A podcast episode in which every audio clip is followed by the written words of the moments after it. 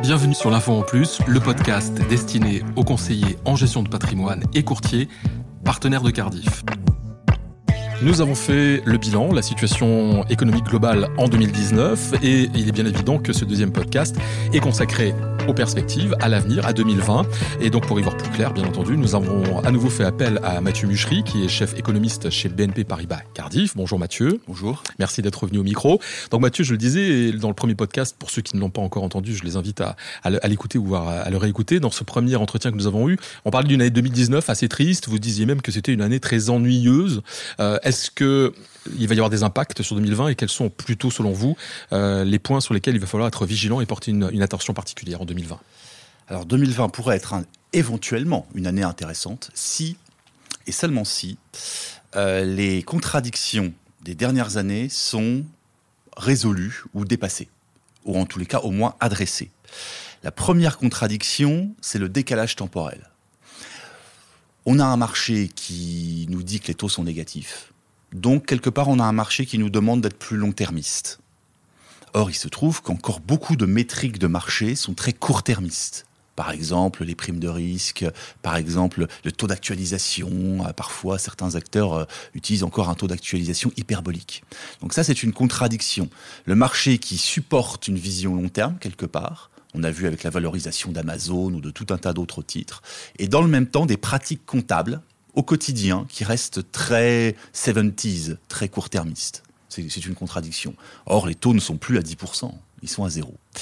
La deuxième contradiction, c'est qu'on nous dit qu'on est dans une économie superstar, avec quelques firmes qui l'emportent, qui raflent tout, qui euh, sont hyper efficientes quelque part, euh, notamment avec l'intelligence artificielle bientôt, avec les logiciels déjà.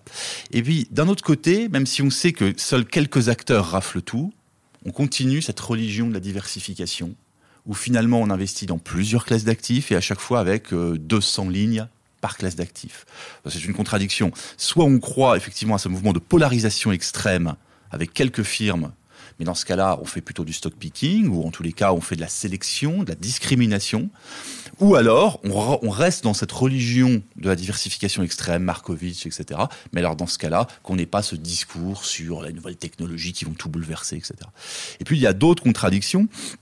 Notamment, je vous en parlais, cette contradiction qu'il y a entre un mouvement de japonisation sur les taux et un mouvement finalement encore assez complaisant, voire parfois carrément optimiste, sur les actions.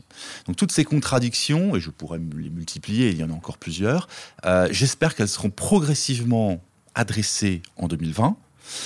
C'est indispensable d'abord euh, sur le plan cognitif pour notre bien-être parce qu'on devient parfois un peu schizophrène euh, sur les marchés. Et c'est indispensable pour que les choses se passent mieux voilà, on peut pas, on peut pas continuer avec une économie qui, par exemple, dénigre la Chine tout en profitant de la Chine, euh, qui euh, euh, profite des taux d'intérêt négatifs, mais uniquement pour faire de l'immobilier, ce genre de choses.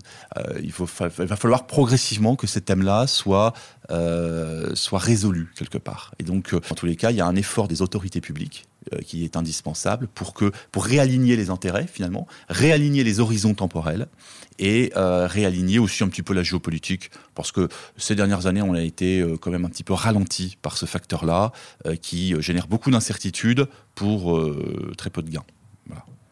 et c'est une année, vous savez, en 2020, qui est une année électorale américaine, donc nous aurons, j'espère, de ce point de vue-là, peut-être des changements.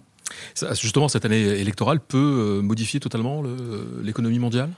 Oui, alors c'est très curieux parce que euh, Warren, Elizabeth Warren était en tête il y a pas longtemps dans les sondages aux États-Unis. Bon là c'est un petit peu moins le cas, mais enfin elle est quand même assez haute. Elle pourrait bénéficier des voix de Sanders. On pourrait très bien imaginer une course pendant toute l'année 2020 entre Trump et Warren, par exemple. C'est quelque chose qui est probable. Et dans ce cas-là, ça nous donnerait 50% de probabilité d'arrivée du socialisme aux États-Unis à horizon du mois de novembre. Mm, ce qui n'a jamais existé, puisqu'il n'y a jamais eu de pouvoir socialiste euh, aux États-Unis. Et donc, quelque part, ça, c'est normalement très défavorable au marché action. Le Parti démocrate est devenu plus protectionniste, il est devenu euh, plus écologiste, etc. Alors ça, c'est tout nouveau pour les États-Unis. Mais le problème, c'est que les États-Unis, c'est 62% de la capitalisation boursière mondiale.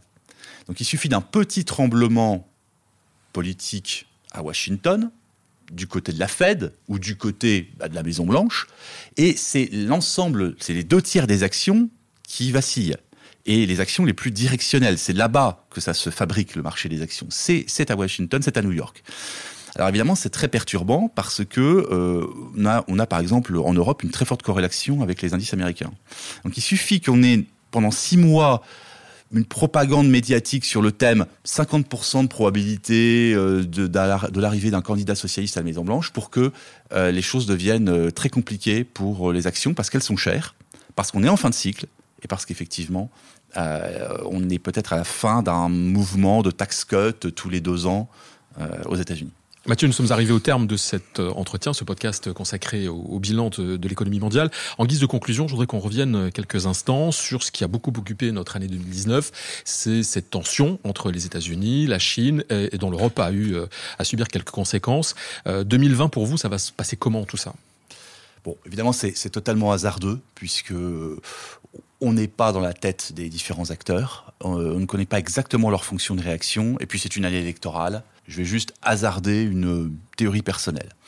Je trouve que sur les marchés, en Occident, on fait beaucoup trop de cas de notre opinion, de notre fonction de réaction, de nos objectifs, de nos contraintes. Euh, on a affaire à la Chine, qui sera la première puissance économique dans 10 ans, qu'il l'est déjà depuis 2-3 ans en termes de parité de pouvoir d'achat, qu'il le sera en dollars courants dans moins d'une décennie. C'est un acteur puissant. Il n'y a pas d'élection en Chine. Euh, ils ont une bonne partie du corps social derrière eux, pour ce qu'on en sait. Euh, ils sont pas spécialement nationalistes, mais enfin ils sont très patriotes. Ils ont l'impression d'avoir un bon dossier, parce que c'est vrai que le dossier américain est vide. Euh, on l'a déjà dit hein, sur l'affaire Huawei. Le dossier est vide. Sur l'affaire des fameuses manipulations de taux de change, le dossier est vide. Donc les, Chinois sont persuadés qu'ils sont dans leur droit quelque part, euh, que tout cela est profondément inefficient, ce qui est, vrai quand on est économiste, euh, on le reconnaît. Et donc les Chinois se disent, bah on a du temps, on est capable d'endurer, même pas mal, je dirais. Euh, on va continuer à faire le gros dos.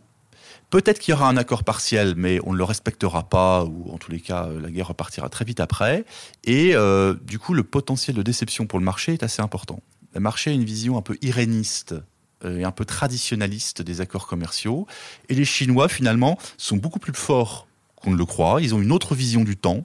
Et euh, je ne serais pas étonné que euh, ce dossier euh, rebondisse. peut-être un accord partiel, effectivement, mais ça va rebondir et peut-être très fortement. Voilà.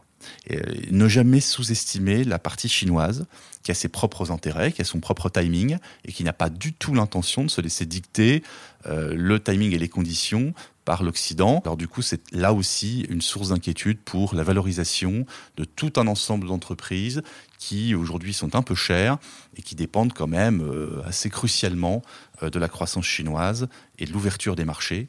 Euh, voilà. D'un côté, ces Chinois qui n'ont pas envie de tuer la poule aux œufs d'or, mais dans le même temps qui ont envie de se faire respecter et qui ont une autre vision du temps. Ils peuvent supporter cinq années supplémentaires de ralentissement, ce qui n'est pas possible dans, dans, nos, dans nos démocraties.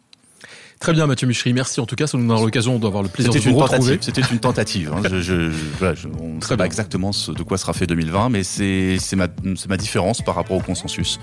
Voilà. Euh, voilà. Toujours difficile, effectivement, de, de, de faire des, des, prévisions comme cela. Merci. Vous reviendrez au micro de l'info en plus pour nous en parler. Merci. Merci bien. Merci d'avoir écouté l'info en plus. Si vous avez aimé l'émission, n'hésitez pas à la partager avec votre réseau, à donner des étoiles. N'hésitez pas non plus à nous faire part de vos remarques, de vos questions, mais aussi des sujets que vous aimeriez aborder sur l'info en plus. Vous pouvez nous retrouver sur LinkedIn et Twitter sur les comptes Cardifrance. France.